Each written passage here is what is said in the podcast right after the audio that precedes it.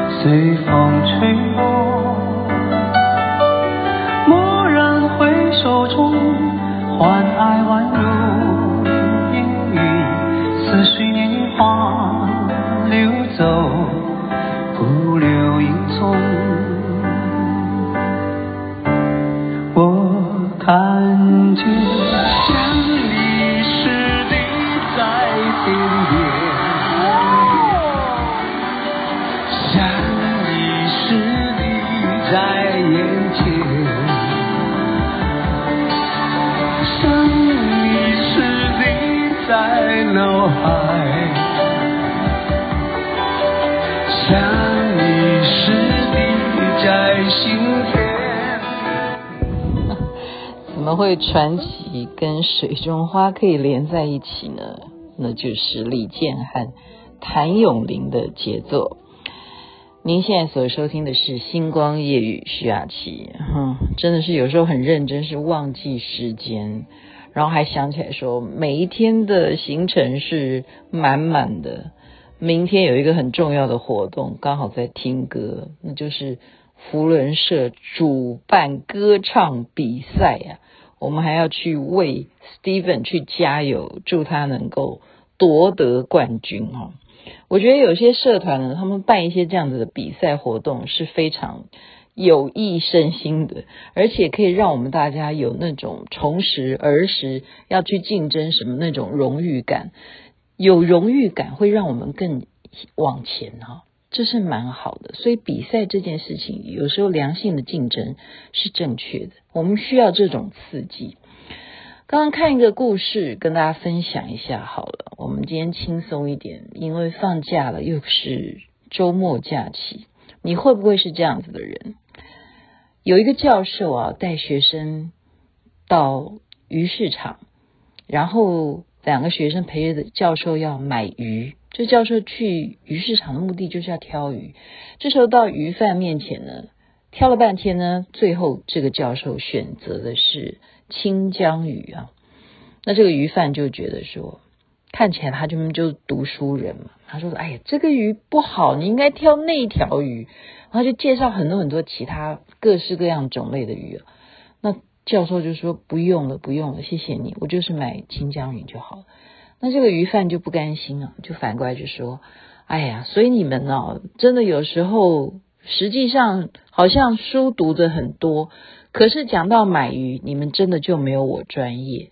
我跟你们是不会说谎的。这些鱼你买的这一条真的是不好吃，你就是不听我的建议。那这时候学生也就不满意，说你这老板也很奇怪，我们就是要买清江鱼，不行吗？”就争执起来，就抬杠起来，就跟着老板就有点不开心啊。老板最后卖了这个鱼，还在那边碎碎念，就是说你真是不懂买鱼，你不懂得鱼应该怎么样挑，对不对？就觉得他才是专业，这个教授不懂。然后等他们离开之后呢，学生就问教授说：“为什么你要挑清江鱼？你就不听他讲的？”然后教授才告诉学生说。他刚刚所批评我们的，他讲的也没错啊，但是我们也不好告诉他们说，因为我们年纪大了，我们其实没有那么多的咀嚼能力去挑那一些刺很多的鱼，所以我选清江鱼的原因是因为它的刺最少，也许它不是最好吃的鱼肉，但是它会让我比较。容易消化，听起来有没有有点悲催？就是很多事情我们没有办法解释，对不对？然后一些人就自以为是。我们现在讲的是第一个例子，另外一个例子是啊，我讲到是非洲的贫民窟，诶，这已经是一个多远的地方？贫民窟呢，警察开枪杀了一条疯狗，但是。开枪的这个过程，一个人看到，他就赶快去告诉别人，好，就告诉了其他的人，他说我目击到警察开枪了，然后听到人就说：天哪，警察又开枪了！他要发生什么事情了？警察可以什么权利都有吗？他可以有枪就可以又开枪了吗？这太不应该了！警察怎么可以又开枪了？然后这个人才解释说，他是杀了一条狗。然后那个听到的人也是说：天哪，杀了狗，狗有什么错？狗跟我们一样啊，它也是一个生命，它怎么可以杀一条狗呢？就算它有枪，它可以拿来枪，就是杀的不是人，可以杀狗吗？然后这个人才附带再说明说，因为那一条是一只疯狗。然后这个听的人就说：“天哪，你怎么知道它是疯狗呢？谁界定的？怎么能够因为看起来狗看起来是疯的，是谁来决定说因为是疯狗就可以杀它吗？是医生有鉴定说那条狗疯了吗？所以真的是太扯了，这个国家真的没救了。你看，连狗疯狗都没有人界定，然后警察就拿枪去杀了疯狗，这什么世界？这个。”国家这个社会真的是完蛋了，这人结论就是这样，就他就很不开心的离开了。离开的时候，他不小心踩到一只狗，就那只狗就反过来咬他。这什么故事啊？我今天讲的这两个故事都是很有可能在我们生活周围当中发生的，你不觉得吗？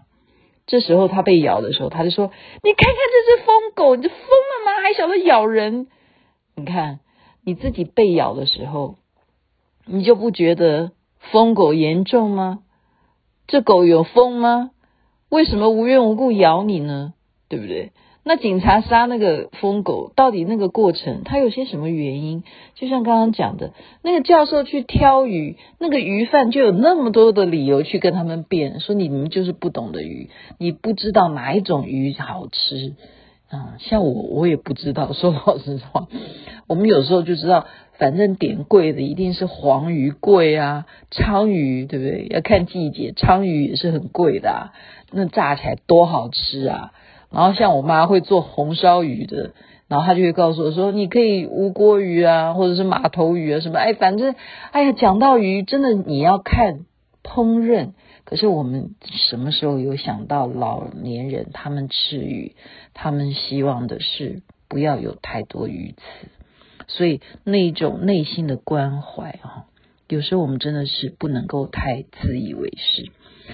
好，另外第三个例子，我觉得都是很人性的，就是在法国的海边啊，有两个女生在那边逛，然后就看到有一个男的像是画家一样正在写生啊，然后呢，他们就说：“你看看他画这个，哎呀，这里这个边应该多一只鸟了，就在旁边。”建议啊，建议这个老头子说：“你应该在这边在看这个夕阳，这边的太阳，这边余晖。你看，你如果多一只鸟哈，然后岸边这边啊，这个人都听他们怎么讲，那他就怎么画哈。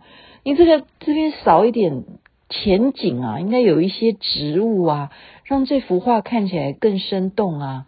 哦，然后那边的海浪应该要怎么样画啊？这样就一直在指点这个男的。”然后这个男的都虚心接受啊，虚心接受。然后隔一天呢，同样这男的又在这边画画了。然后这两个女的又逛过来了。这时候他们说啊，你又在画。然后他们就继续觉得说，这个男的好像蛮有礼貌的，就反过来问这个男的说：“诶，其实我们经过这边呢，是听说有一个大画家叫做贝罗尼。”他住在这边，请问你可不可以告诉我们说，他可能是哪一栋建筑物是他家哈？然后这时候这个老头子就跟他们这样非常有礼貌的鞠躬，就说不好意思，我就是你们要找的那个贝罗尼这样子大画家，大画家是他们讲的，所以这两个女的花容失色，花容失色。今天就分享这三个故事给大家。原因就是因为有时候我们有眼不识泰山呢，我们常常自以为是，然后晓得指挥东指挥西，我们的思维里头常常就是一个单线思考。